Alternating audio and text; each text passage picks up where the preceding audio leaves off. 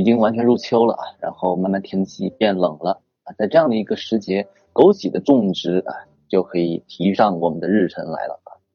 枸杞啊，它自古以来就作为药用植物被人们广泛的熟知啊。它的茎和叶可以制茶，它变红熟透的果实可以和砂糖啊、酒啊一起做成枸杞酒，然后它的干果也是可以入药膳的。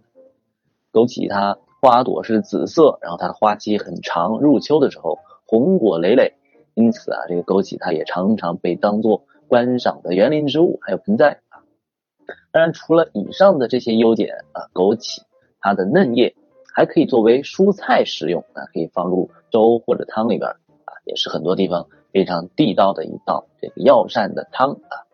那么，综上所述，枸杞它又能够。啊，当做观赏啊，园林植物啊，它的果实可以食用，甚至啊，它的叶片还能够当做蔬菜。那么，确实枸杞它是非常适合家庭种植的啊。那么说了这么多，简单的啊，就是通过今天的分享，让大家可以了解一下枸杞它的一些生态的习性，还有种植的方法，以及后续采收和贮藏藏方面应该注意的地方啊。那么，首先我们了解一下枸杞它的习性。枸杞它呀是属于喜光耐阴的这样一个果树啊，它非常抗寒抗旱，所以在我呃在我国主要就是像宁夏那边啊，宁夏那边比较适合种植，除其他地方的话，当做家庭的盆栽以及庭院种植也都是完全没有问题的啊。整体来说，枸杞它比较适合生长在碱性、疏松啊、排水良好的沙质土壤上啊，就是即使有些地方土壤偏碱性的。呃，在这样的环境下种植枸杞也没有什么问题。不需要注意啊，就是切莫选择粘性的土壤和过于低温的环境种植枸杞啊，因为枸杞它的根系非常常的发达啊，如果土壤它过分干燥啊，或者说土壤它过分粘重，这个排水性不好，不够疏松透气，那么整体虽然枸杞它的这样的一个耐贫瘠的能力非常强，但是在这样的一个环境中种植枸杞，整体来说。呃，产量啊之类的也不会特别高啊，这是上面简单的讲一下，在这个环境条件方面，接下来的话讲一下这个呃容器的选择啊，如果你是庭院种植的话是没有问题的啊，因为如果你是在这个家庭啊想要找这个盆栽种植枸杞，因为枸杞它的这个根系非常的深厚，可以看到这个图片上就是枸杞的根系啊，那么的话我们最好选择那些比较深的那种呃这种种植盆啊，那至少得要有二十多公分。啊，这才能够满足枸杞的生长。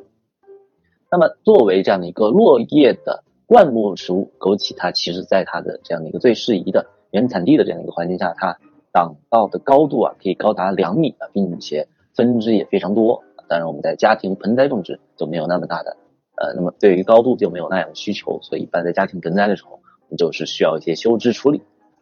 那么我们讲了。刚才的话就是讲了一下对于环境条件枸杞它的一些需求，那么接下来我们可以呃了解一下种植的方法。枸杞它最主要的种植方法有三种啊，分别是播种繁殖啊、扦插繁殖啊，还有就是直接通过这样的一个移栽分裂的方式进行繁殖啊。